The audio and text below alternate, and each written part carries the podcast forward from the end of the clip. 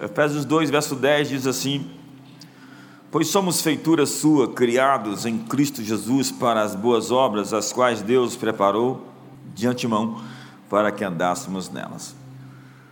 Eu quero insistir com um tema hoje aqui, até que isso possa entrar dentro de nós e fazer parte da nossa estrutura intramolecular, da nossa essência, do que somos de fato. Há muitas mensagens que simplesmente são ouvidas e não vividas. E nós precisamos tornar cultura aquilo que pregamos. E leva-se algum tempo até que isso passe a epiderme, penetre no sangue e seja parte de nós. Até que não seja somente uma mensagem que decoramos na cabeça, mas que possa realmente fazer parte das sinapses dos nossos pensamentos, das nossas reflexões, das nossas meditações profundas. É tão importante entender que nós temos esse poder para poder aprofundar a mensagem a fim de que ela ganhe raízes e produza os seus frutos. Nós somos todos um trabalho de um artista. Deus é um grande escultor. Ele fez esse universo. E todas as vezes que eu tenho a oportunidade de ver algum documentário sobre o mundo, o planeta, a sua biodiversidade, como é incrível olhar para o macrocosmos e ver a existência de bilhões de estrelas essa Via Láctea que foi preparada devidamente a fim de que a vida pudesse existir aqui.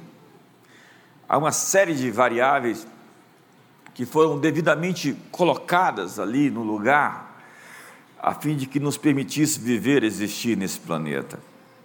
Isso tudo não é um acidente, não foi uma explosão simplesmente que nos trouxe até aqui, há um propósito há um desígnio, há um plano. Nós estamos aqui por uma vontade de um soberano ser, a quem chamamos de Deus. Esse grande artista que disse o texto que nós lemos, que nós somos dele feitura, criados de antemão para as boas obras. A palavra feitura é a palavra poesia ou poema ele nos fez de uma maneira muito delicada, diz o salmista, entretecido como que nas profundezas da terra. E no seu livro foram escritos todos os nossos dias, quando nenhum deles ainda havia. Sim, somos o resultado de um propósito. E toda obra de arte tem uma assinatura. Cada quadro, cada escultura tem a marca do seu autor. O ser humano, a criação de Deus, carrega em si as pegadas, os céus manifestam a glória de Deus. O firmamento anuncia a obra das suas mãos. Fomos criados à sua imagem, à sua semelhança, e carregamos dentro de nós o DNA do nosso Criador. O DNA é um código único dentro do nosso corpo físico que revela a nossa identidade física.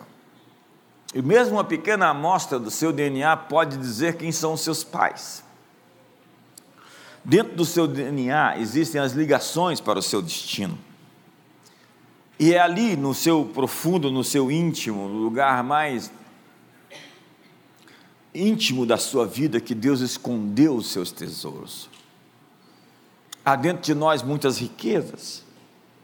Nesse espírito, essa essência da vida, você carrega o código da sua vocação, do seu propósito e do, do plano que foi estabelecido para você.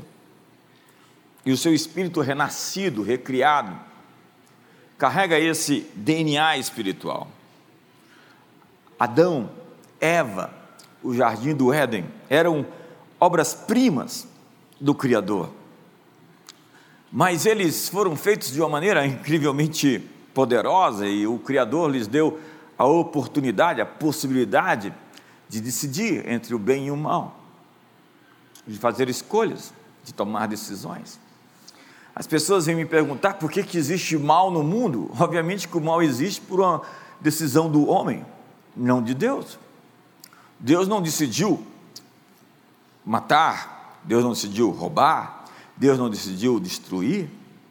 É o homem quem faz essas coisas. Não podemos colocar a culpa da obra do homem no seu Criador, porque para nos impedir de roubar, matar e destruir, ele tinha que nos impedir de decidir, de escolher.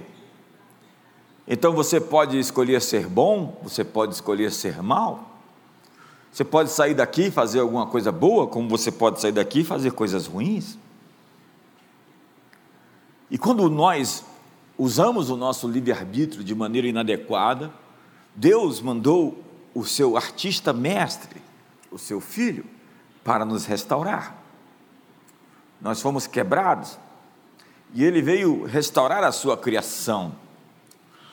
Nós somos uma esplêndida nova espécie, uma obra de arte onde a beleza de Deus foi escondida. E você é participante, diz a Bíblia, da sua natureza. Mas nós ficamos envoltos, presos dentro de nós mesmos. Nós ficamos subdesenvolvidos, ficamos encrostados. Somos uma raça que foi quebrada. E Deus, na pessoa de Jesus, veio nos restaurar veio tirar o você de dentro de você.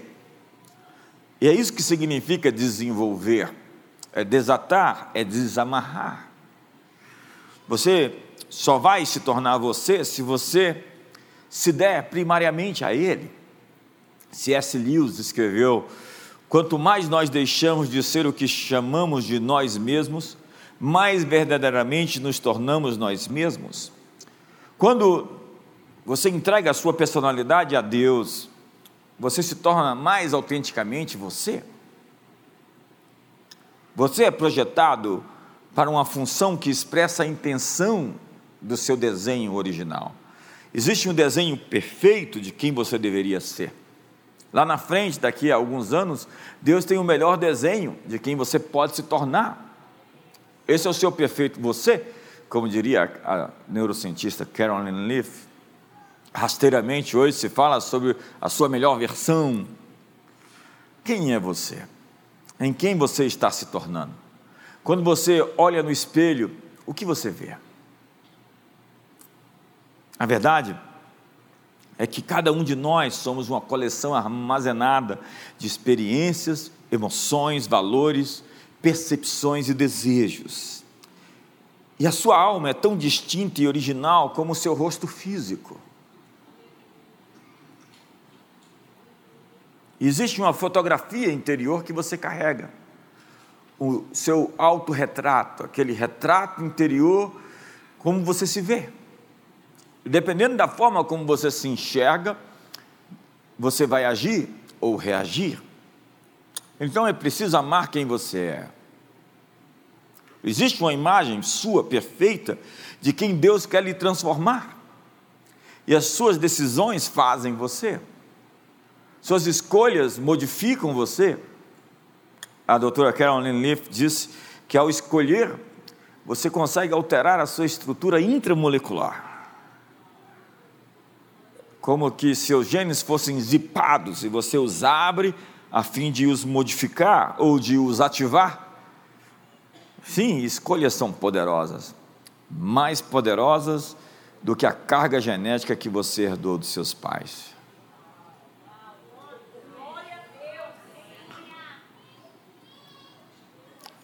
Deus quer que você seja você, e não um bizarro você, e não um rasteiro você, e não um deformado você.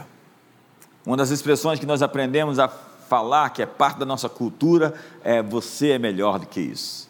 Quando nós vemos alguém no erro, nós nem precisamos dizer que as pessoas estão no erro, só precisamos dizer a elas: ei, você é melhor do que isso. Quando eu vejo alguém na fofoca, eu digo: Você é melhor do que isso.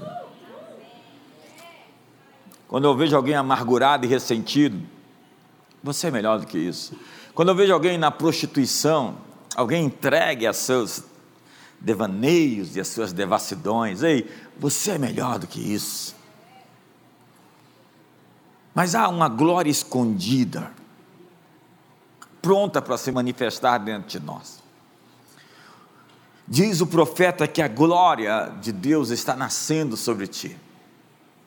Tudo que foi feito, foi feito com glória escondida. Repita comigo essa frase: glória escondida. A verdade oculta de cada elemento é a sua glória. Quando você entra em contato com a sua glória escondida, você libera o perfume de Deus na sua vida. Paulo diz que nós devemos prosseguir andando de glória em glória. Diga comigo, de glória em glória. Você pode dizer que está vivendo assim, de glória em glória? Se você me mostrar uma foto sua do ano passado, eu posso saber. E se for de 10 anos atrás, a gente vai discernir ainda melhor.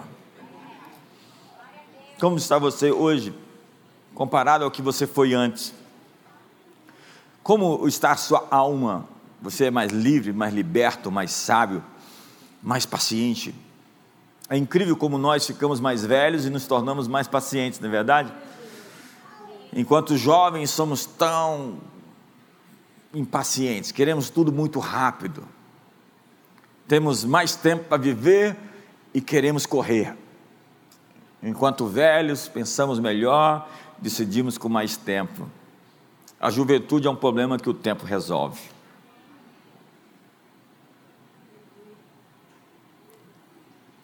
A gente chega em casa e entende. Há um problema de delay. Para muitos, a palavra glória não tem um conceito prático, mas somente a palavra glória é uma ideia nebulosa e metafísica.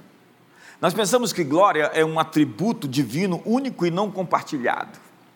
Sim, há atributos de Deus que são compartilhados e outros que não. Deus é onipotente e eu não sou. Deus é onisciente e eu também não sou. Deus é onipresente, eu também não sou. Mas Deus é justo e pode fazer de nós justos. Deus tem amor e pode fazer nós cheios de amor. Deus tem alegria, regozijo, Deus é paz. O reino de Deus é justiça, alegria e paz. E seus filhos também podem desfrutar das características da natureza do seu Deus, do seu Pai. Mas nós temos um grande erro hermenêutico. Isaías diz: eu não darei a minha glória a outrem, e vírgula, nem as imagens de escultura o meu louvor. Entenda o contexto desse texto. Quando Deus diz que não vai dar sua glória para outrem, é que o povo de Israel estava dando a blocos de madeira e fatias de pedra o crédito que era somente de Deus. Eles estavam honrando imagens de escultura. E alguns vão nos dizer hoje: ei, não tome a glória de Deus para você. Você está aparecendo demais. O que eles querem dizer é que se você fizer algo, você deve dizer que não foi você quem fez. Se você pintou um quadro e alguém te elogia, você deve dizer, não fui eu. Ou se você tocou o piano, projetou uma casa, você não deve dizer que foi você que fez nada disso, porque você está roubando a glória de Deus. Isso é absolutamente ridículo. Deus te deu o talento, mas foi você quem se sentou para tocar o piano. Foi você quem colocou na tela a imagem que estava na sua mente. Pedir desculpas por sermos bons em algo não é dar glória para Deus. Nós mostramos a glória de Deus às pessoas por aquilo que nós fazemos. Deus recebe glória pelo nosso trabalho quando o reconhecemos como a nossa fonte, Ele é a nossa fonte. Toda boa dádiva, todo dom perfeito procede do Pai das luzes, onde não há sombra nem variação de mudança. E todo elemento criado por Deus tem sua própria glória, e existe para o propósito de manifestar essa glória. Diga para vocês, irmão, você nasceu para manifestar a glória de Deus. Dentro de cada um de nós há uma beleza majestosa. É incrível. Eu usei esses dias o exemplo do gato que as minhas filhas pegaram lá na rua com o corpo de bombeiro salvando. Ele era feio e magro. Hoje ele fica perturbando lá com aquela cauda enorme dele e todo bonitão, desfilando, achando que a casa é dele. Não, ele tem certeza que a casa é dele.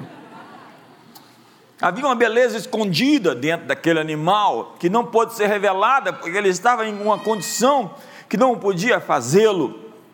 É isso que o pecado retém, é isso que o pecado impede. Ele encrosta as pessoas no orgulho, encrosta as pessoas na prostituição. Uma pessoa que vive em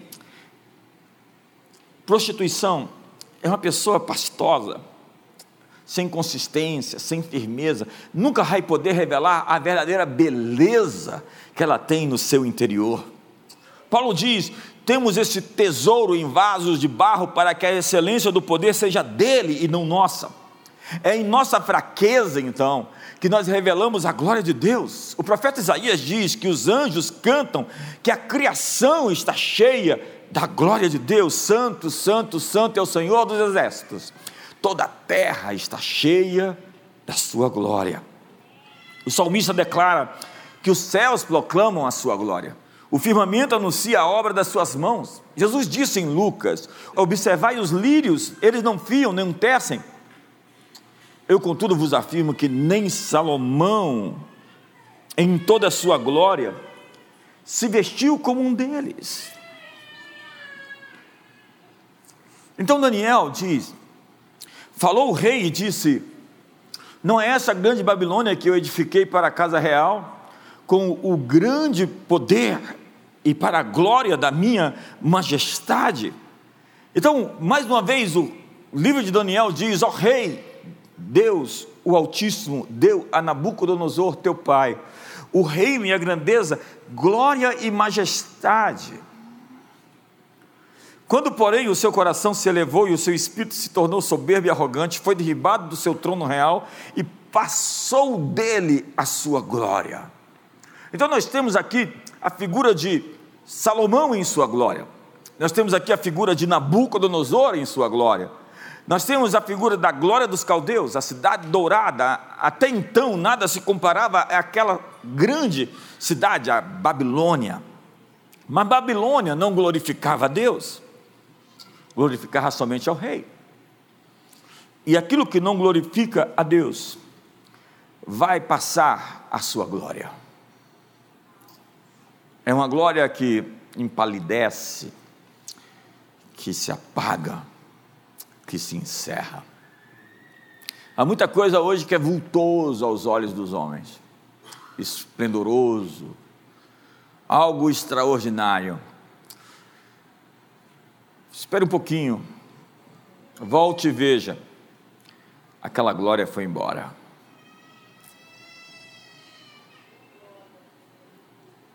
A glória do Brasil será perdida se não glorificarmos a Deus nessa nação. Eu estive na Alemanha Oriental e Ocidental nos anos de 2017. Nós fizemos os 500 anos da reforma e eu levei um grupo de 92 pessoas. E anos anteriores, 2012, 2013, eu levei grupos também à Alemanha. E é incrível você fazer a comparação entre as duas Alemanhas. Uma Alemanha era marxista, estava ligada à União Soviética e negava a existência de Deus.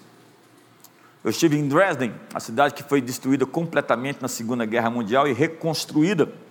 Não havia um papel no chão. A cultura deles é incrível. A cidade era muito limpa, mas ela vivia de subsídios da Alemanha do outro lado, porque a geografia da Alemanha Oriental até hoje não se recuperou por conta dos anos que viveu no comunismo, negando a existência de Deus, não dando glória para o Criador. É incrível a diferença que até hoje existe entre, entre essas duas Alemanhas. Agora imagine, depois de anos, décadas, milênios, existe um texto na Bíblia sobre a glória que foi roubada de uma geração, Icabode. Foi-se a glória. E o que nós temos que entender é que presença de demônios não significa simplesmente que os demônios se apossaram de um lugar em competição contra Deus. Significa ausência de glória. Quando nós vemos lugares oprimidos, quando nós vemos lugares onde o diabo fixou a sua residência, como diz lá em Pérgamo, conheço o lugar em que tu habitas, onde está o trono de Satanás. Nós sabemos que esse lugar é um lugar destituído de glória. Toda a criação existe para manifestar a glória de Deus. Nossa glória desabrocha como uma flor sob a luz do sol da justiça. Nós estamos rodeados de glória. Se tivermos olhos para ver, nós veremos, a glória de cada árvore, a glória de cada flor, de cada grama, dos pássaros, nos peixes, em cada animal rastejante. Paulo diz: uma é a glória do sol, Paulo diz: uma é a glória da lua e outra é a glória das estrelas. Cada coisa foi criada com glória. Tudo que foi criado por Deus possui glória. Tudo foi criado com glória para que a nossa glória reflita a sua glória.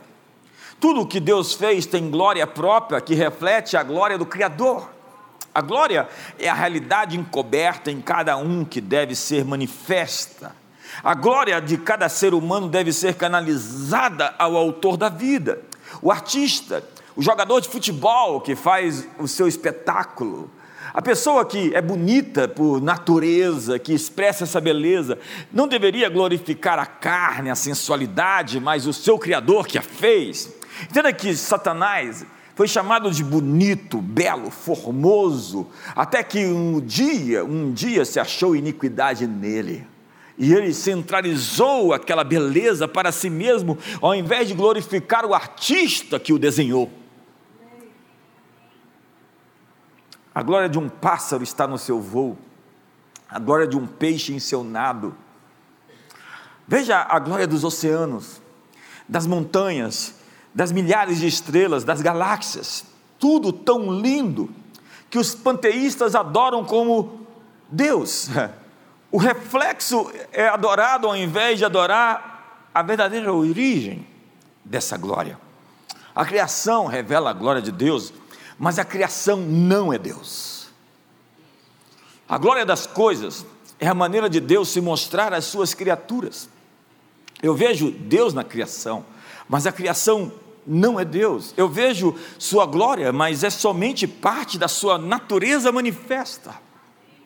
Paulo nos diz que nós vemos Sua glória como por espelho, e todos nós, com o rosto desvendado, contemplando como por espelho a glória do Senhor, somos transformados de glória em glória, na Sua própria imagem, como pelo Senhor, o Espírito. Nós não a vemos diretamente, porque senão nós morreríamos de overdose da glória. Não a imagem direta e frontal, porque seria demais para nós. A revelação da glória que vemos é só uma manifestação ainda pálida. Moisés disse ao Senhor: Mostra-me a tua glória.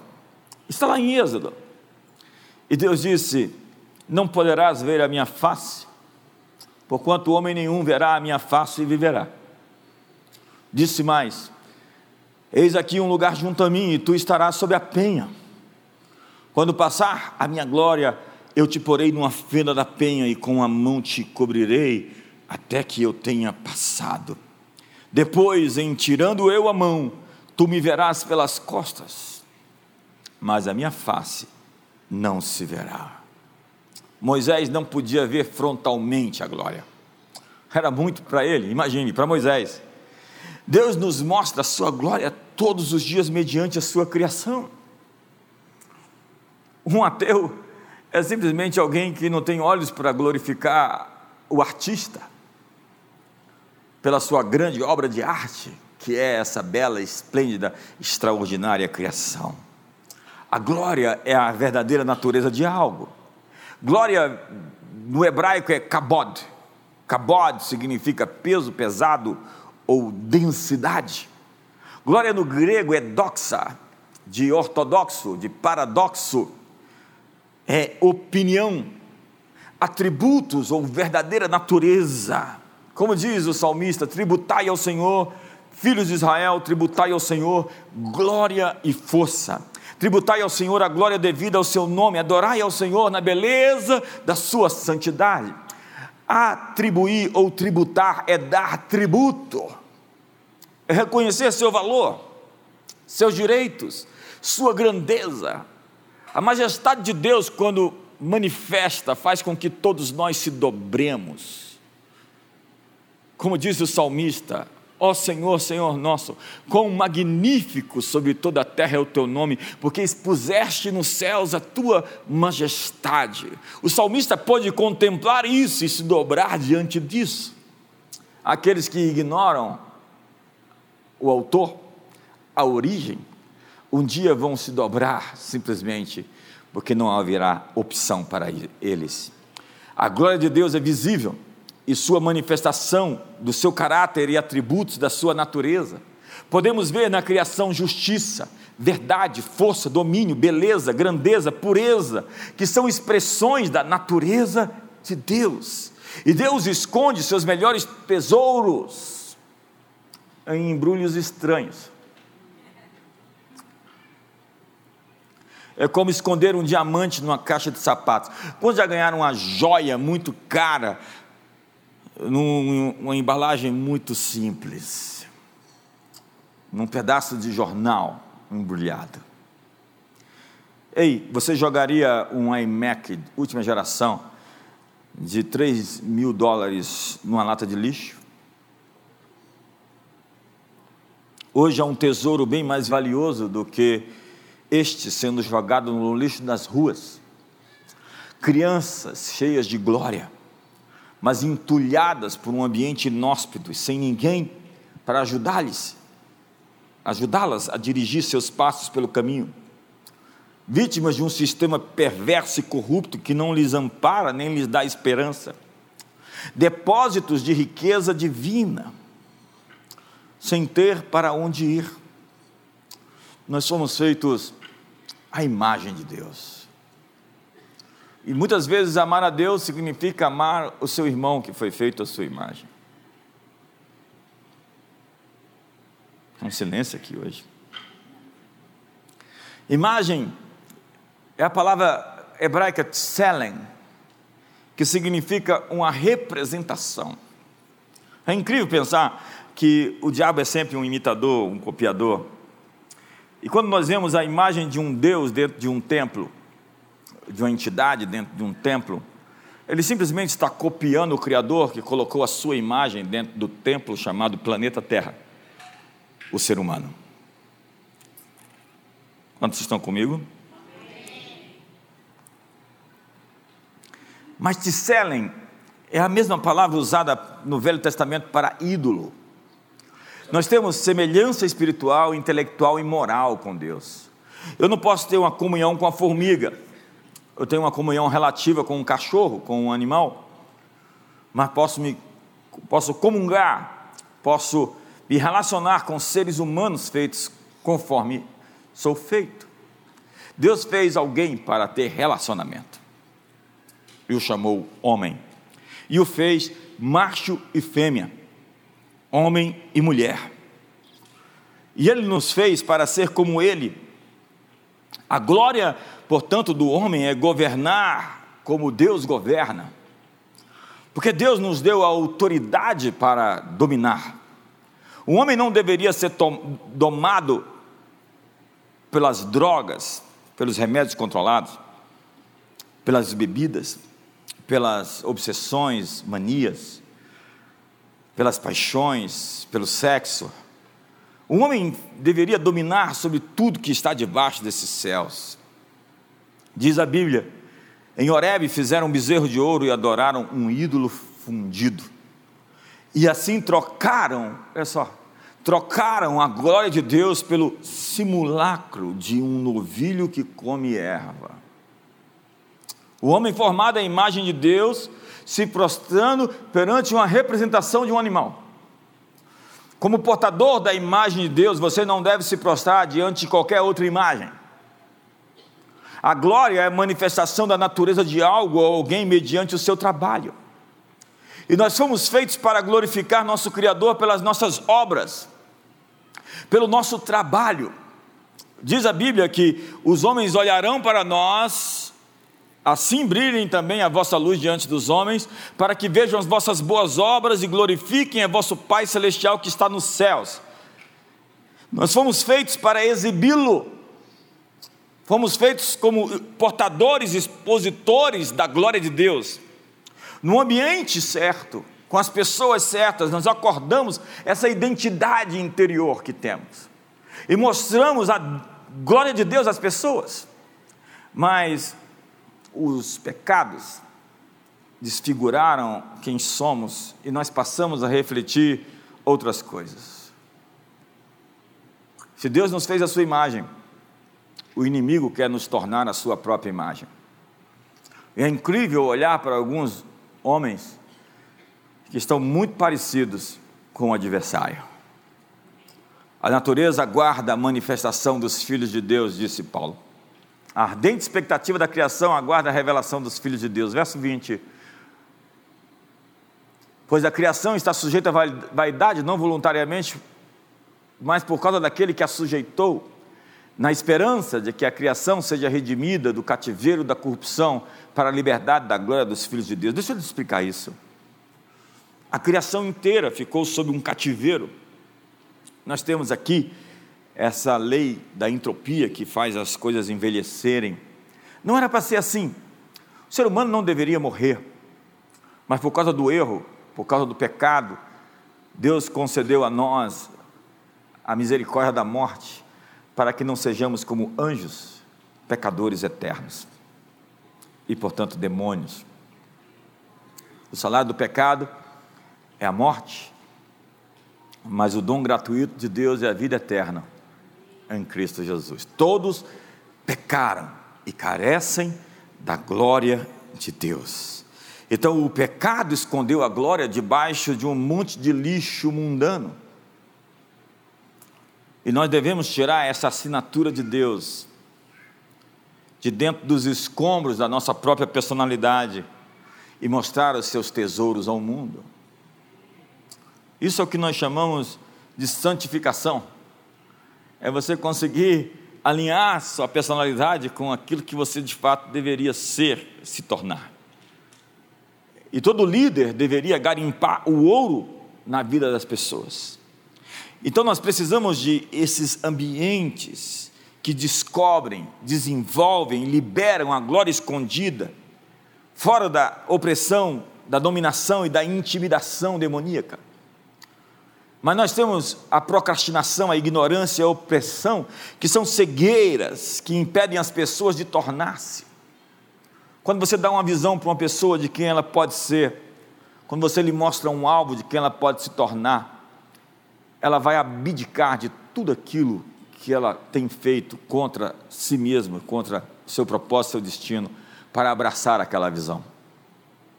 Diga a um líder de gangue que ele pode ser um pai de família com filhos e que ele pode construir uma história e abençoar pessoas.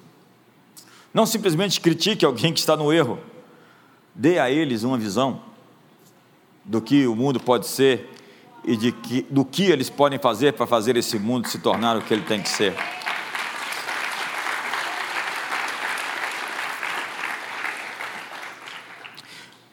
Porque quem quer que nós sejamos, nós já somos. Quem quer que tenhamos nascido para ser, nós já somos. Nós só precisamos do ambiente adequado, trabalho duro e paciência. Dentro de uma semente de um peixe, existe um peixe inteiro. Dentro de uma semente de um homem, existe um outro homem, uma outra mulher. Dentro de uma semente existe a vida completa, de acordo com a espécie daquela semente, a vida, portanto, é um processo interrupto de tornar-se. E a pergunta mais crítica é: no que estamos nos transformando?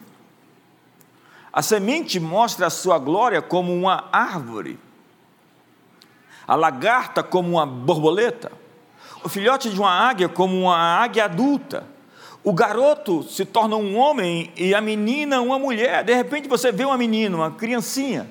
Daqui a pouco você vê uma grande mulher. Daqui a pouco você vê um garoto. E você passa alguns anos e você vê que ele já não é mais um garoto, ele é um homem.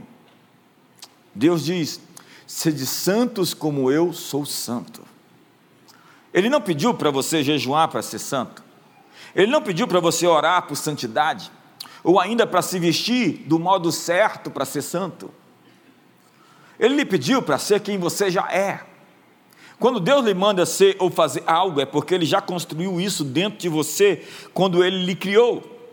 Você não é um pecador lutando para ser santo, você é um santo lutando contra o pecado. E a importância de uma semente não está no que ela é, mas no que ela pode se tornar. Há um potencial escondido de ser uma árvore linda, frondosa, e ainda ser uma floresta mas pode se não se desenvolver. A semente pode ser limitada por conta da temperatura, da falta de água, do ambiente hostil.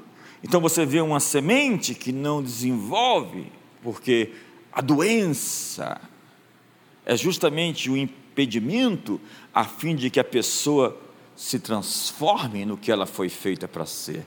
E o pecado é a doença da humanidade. A palavra bênção Deus abençoou o homem e mulher, e disse: sede fecundos, multiplicai-vos, enchei a terra, dominai. A natureza do homem é ser fecundo, entenda. Isso não é um evangelho da prosperidade, isso é completa prosperidade. A natureza de cada ser humano é prosperar. Deus não criou uma raça de mendigos, Deus criou uma raça de reis. E Deus disse ao homem: sede fecundos, multiplicai-vos, enchei a terra. Deveria ser natural prosperar. Deveria ser natural avançar e conquistar tudo aquilo que lhe foi designado, mas existe uma outra palavra, a palavra arar, maldição. A maldição é um entreposto, é um obstáculo, é um bloqueio que se põe àquilo que é natural ao homem. Se é natural ao homem crescer, prosperar, se desenvolver, quando você pergunta para o médico por que, que essa pessoa não está se desenvolvendo naturalmente, por que, que o bebê no útero não está crescendo como deveria crescer? Porque é um, um obstáculo, é um empecilho, é um impedimento, é uma doença. A maldição é uma espécie de doença que impede o progresso do ser humano. Há muitas pessoas obstaculadas, cheias de bloqueios, cheias de muitas resistências, de perseguições espirituais. E o nosso trabalho é remover esses obstáculos, removendo a origem deles, que é o pecado que é a desobediência, que é o desalinhamento com Deus, que é deixar de receber a seiva e o verdor, estando ligado na fonte de todas as coisas, para abraçar uma outra agenda. Então a palavra maldição é cercar de obstáculos, é a sua tradução literal. É alguém que está sempre obstaculado, alguém que está sempre bloqueado, alguém que está sempre resistido. Naturalmente, quando Jesus pega os pães e os peixes e os abençoa, eles multiplicam. Todas as vezes que a palavra barak, abençoar, aparece, as coisas se multiplicam. Deveria ser natural cada um de nós prosperar. E abençoar alguém é dizer: você está autorizado a prosperar. Nessa manhã, nesse domingo, eu declaro a você você está autorizado a prosperar. Seja abençoado. Sede fecundos, multiplicai-vos, enchei a terra, dominai. A natureza de quem somos é, é primordial, é, é basal, é, está no nosso DNA. Quando Deus fez o homem, Ele disse quem somos. Sede fecundos, multiplicai-vos, enchei a terra e dominai. Sujeitai e dominai. É isso que nós somos, é isso que nós nascemos para fazer, é isso que está escrito dentro de nós, é a assinatura de Deus. Sua glória é revelada quando você está no seu máximo. Jesus disse: Sede perfeitos, como perfeito é vosso Pai Celestial. Nós pensamos que ser perfeito é ser completamente ausente de defeito, ausente de erro impecável. Mas a palavra perfeito aqui, que Jesus usa, não significa isso. A palavra é teleios, teleios, que não significa sem defeito, mas em plena idade, integralidade, completo, maduro. O que Deus quer nos tornar é maduros. É tão incrível você encontrar pessoas que estão na igreja há tanto tempo e ainda são raquíticas espirituais.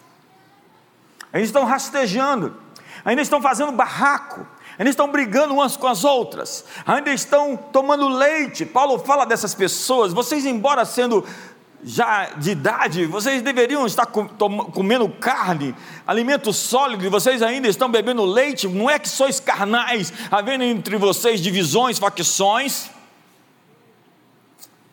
A crítica de Hebreus, a crítica de Paulo, a crítica de Jesus, a crítica de Deus é desse povo que não se desenvolveu, é de meninos que se recusam a ser homens, ainda querem viver um estilo de vida de se divertir. Moça, não case com um playboy que quer se divertir. Case com um homem de verdade que quer se sacrificar para edificar uma família.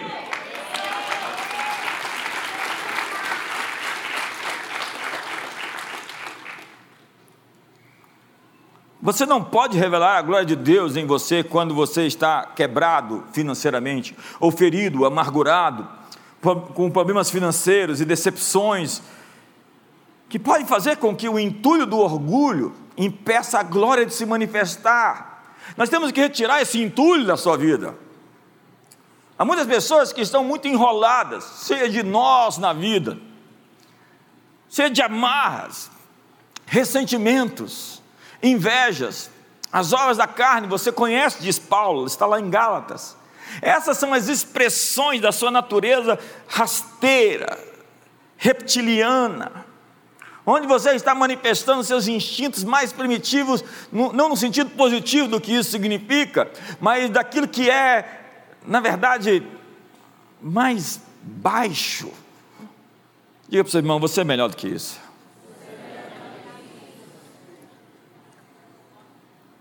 Algumas pessoas, quanto mais sofrem, mais se amarguram, e a amargura impede você de manifestar quem é você de fato. Há muitas pessoas feridentas, cheias de razões para odiar os outros, para se sentir vítimas. Você nunca vai manifestar quem você é enquanto você se encontra como uma vítima e a culpa de tudo que lhe acontece está no outro, fora de você, ao invés de em você. Você vai começar a manifestar quem você é, quem você foi feito para ser, quando você chamar a responsabilidade para você e dizer é comigo, eu sou a pessoa que foi chamada para resolver isso, para virar essa chave, para desentortar as coisas, para corrigir o caminho, para aceitar as consequências das minhas escolhas e para virar, levantar, sobejar, prosperar, crescer, superar. Você precisa de uma ação que supera, isso é superação. Você viveu dificuldades? Quem não viveu? Você tem motivos para desistir? Quem não tem motivos para desistir? Mas há milhares de pessoas que não desistiram, que tiveram uma ação que superou uma superação, que contrastam com aqueles que, ao invés de se levantar, se erguer e avançar, estão vivendo, lambendo suas feridas no altar da autocomiseração. A glória de Deus está encoberta, diz a Bíblia. E para mostrar sua glória é preciso de nutrição, é preciso crescer. E você não cresce a parte desse livro, você tem que ter uma história com esse livro. Você se torna um especialista em algo quando você tem 10 mil horas em algo. Você precisa de 10 mil horas com esse livro. Você é um pianista de sucesso quando você tem 10 mil horas no piano. Qualquer assunto na vida em que você tem 10 mil horas, você é um especialista. Quantas horas você tem nas séries e nos streams de televisão? Você é um especialista na Netflix.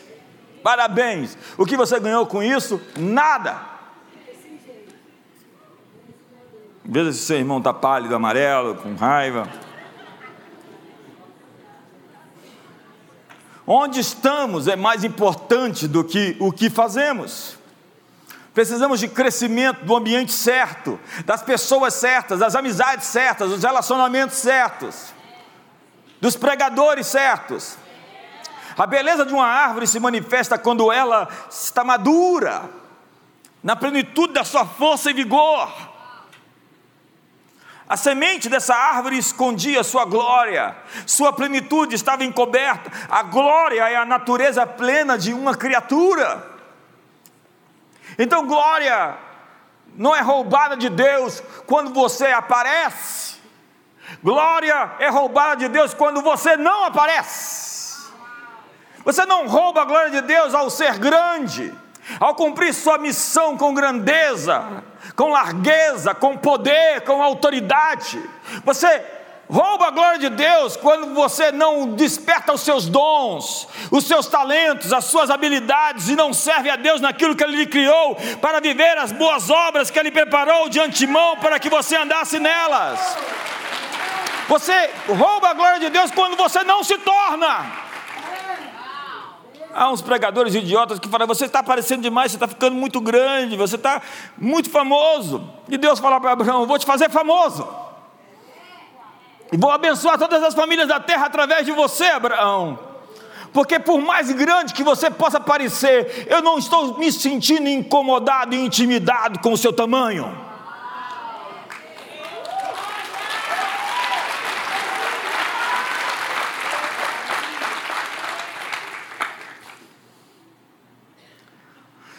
Glória é a plenitude, a verdadeira natureza, a essência, a verdadeira realidade, a verdadeira essência ou natureza de algo e a sua glória.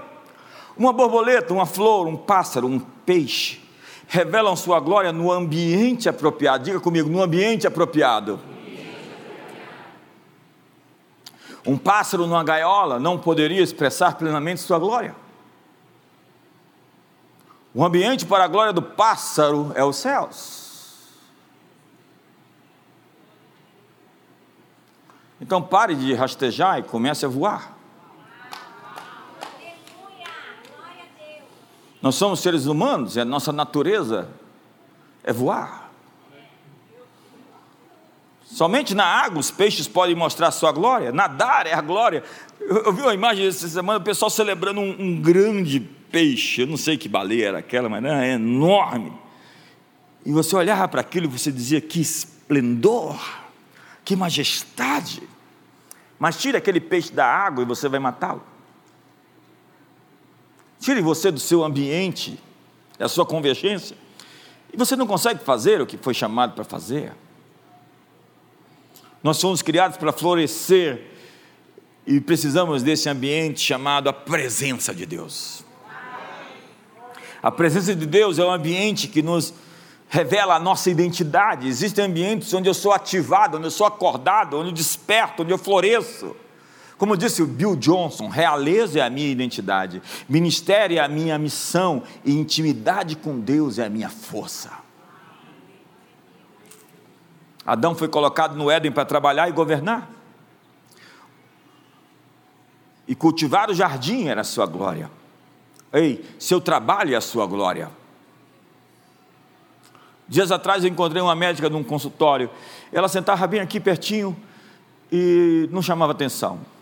Mas quando eu vi aquela mulher no seu ofício, eu disse: Uau, é ela mesmo? Porque ela apareceu. Você no seu ofício.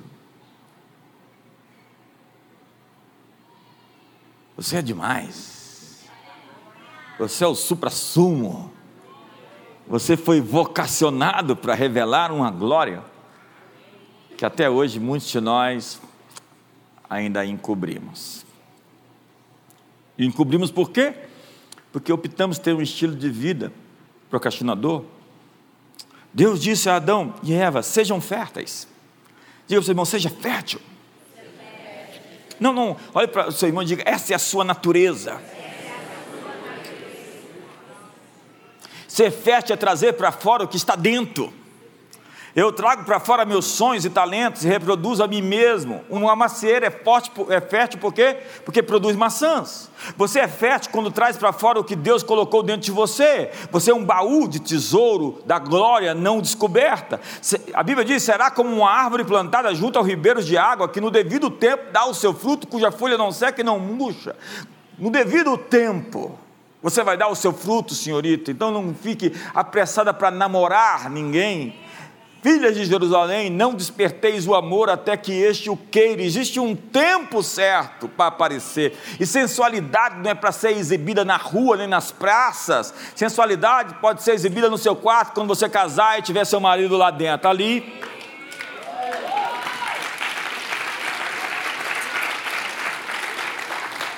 Eu acho que vocês estão intimidados, eu tenho que encerrar. Eu tenho que encerrar eu tinha tanto para pregar hoje. Mas vocês estão com fome.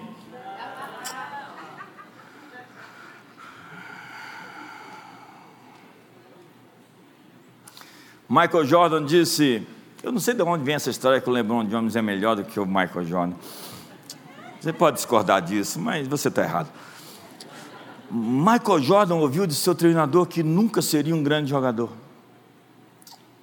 Quando Jordan entra numa quadra sua glória se manifesta. Seu dom dado por Deus e a sua habilidade como um atleta. Tem pessoas com a glória da música, da escrita. Dennis Silk, tem um escritor mais fantástico. Ele não é um grande pregador, mas como escritor, existem pouquíssimos como ele. Gente que no planejamento estratégico é um rei na execução de projetos, na administração. Gente que cozinha muito bem. Tem alguém aqui? Me convide, por favor. Qualquer que seja seu dom ou talento, essa é a glória que Deus lhe deu, é a manifestação do seu propósito, seu verdadeiro você ainda não foi mostrado, seus dons estão ocultos, as dádivas de Deus para a humanidade estão escondidas dentro de você. E a glória se manifesta de acordo com o propósito de cada criatura. Um artista magro, frio e focado chega para um concerto. Quando ele toca seu piano, a glória escondida do artista é revelada. E você pergunta: estava tudo isso aí dentro? Tudo isso estava escondido dentro dele? Deus quer mostrar ao mundo a glória que Ele colocou dentro de você. E é preciso desbloquear você, hum, para que o que existe em você apareça. Deus deseja mostrar ao mundo a sua obra de arte, mas precisa tirar você do embrulho, da casca. Paulo disse: Cristo em vós é a esperança da glória. Essa verdade significa mais do que Cristo em você, a esperança de ir para o céu. Seu velho homem está morto, enterrado, mas você tem um novo homem interior em seu espírito. Seu espírito, nascido de novo, tem a natureza de Cristo. A própria glória de Deus é tecida em sua natureza. Então, seu trabalho é concordar com o que Deus diz. Ele diz que o velho você está morto e enterrado. Ele disse que em Cristo você é uma nova criatura. Então pare de falar o que você fez, o que você foi. Pare de contar vantagem pelos pecados que você cometeu. Paulo disse: as coisas das quais nos envergonhamos. Olhe para o futuro e seja a pessoa que Deus desenhou você para ser. Escolha os amigos do seu futuro. Leia os livros do seu futuro. Faça uma parede do seu futuro. Planeje o futuro porque o futuro é muito melhor do que o seu passado. Fique de pé hoje.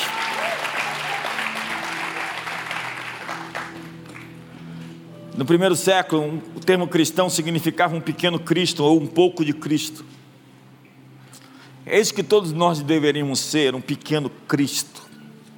Mostrar às pessoas quem é Cristo. Deus deseja mostrar o que existe dentro de você.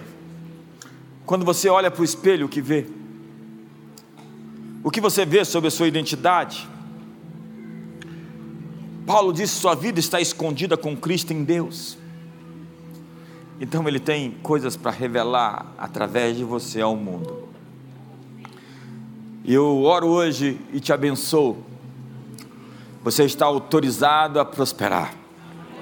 Não prosperar no seu erro e nas suas mentiras mas prosperar na verdade e no caminho. Você está abençoado para abençoar. Eu sou a videira verdadeira, o Pai é o agricultor. Todo ramo que estando em mim produz fruto, ele o limpa para produzir mais fruto.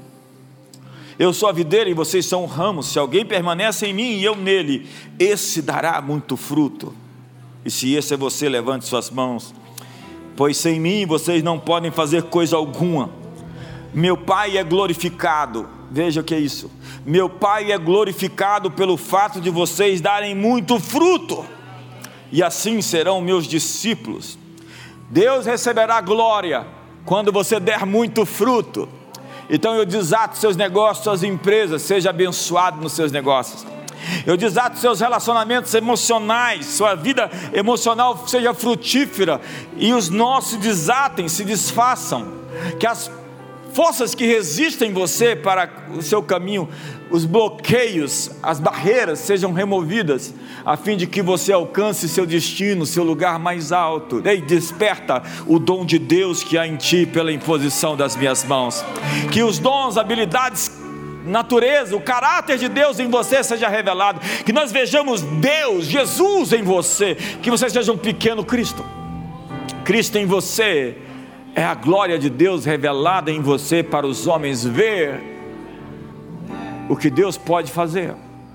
Existem riquezas e tesouros dentro de você. E que nessa semana e nesse mês eles acordem, eles despertem, eles manifestem, se manifestem que as riquezas encobertas, os tesouros escondidos sejam revelados nesses dias que novas coisas sobre você sejam descobertas. Eu libero uma ativação, ativação e uma correção hoje, uma cura hoje sobre doenças emocionais, depressões, falácias e mentiras que você acreditou. Nós liberamos a cura hoje sobre seu raciocínio, sobre sua mente, sobre seus pensamentos. Eu quebro hoje o engano que você acreditou, que se insurge a fim de abafar os seus dons. Eu libero hoje o seu você, como você foi feito e desenhado por Deus para ser a imagem e semelhança do Criador, a vida de Deus dentro de você, floresça e frutifique. Eu abençoo você com vida, vida abundante. Nisto é glorificado meu Pai Celestial, que vocês deem muito fruto. Muito fruto o seu muito fruto vai glorificar o Pai Celestial. Não é a sua miséria, não é a sua pobreza, não é a sua doença que vai glorificar a Deus. Deus vai ser glorificado pelo seu muito fruto. E que o amor de Deus, a graça de Jesus e a comunhão do Espírito Santo seja sobre a sua vida. Levante as suas mãos, o adore.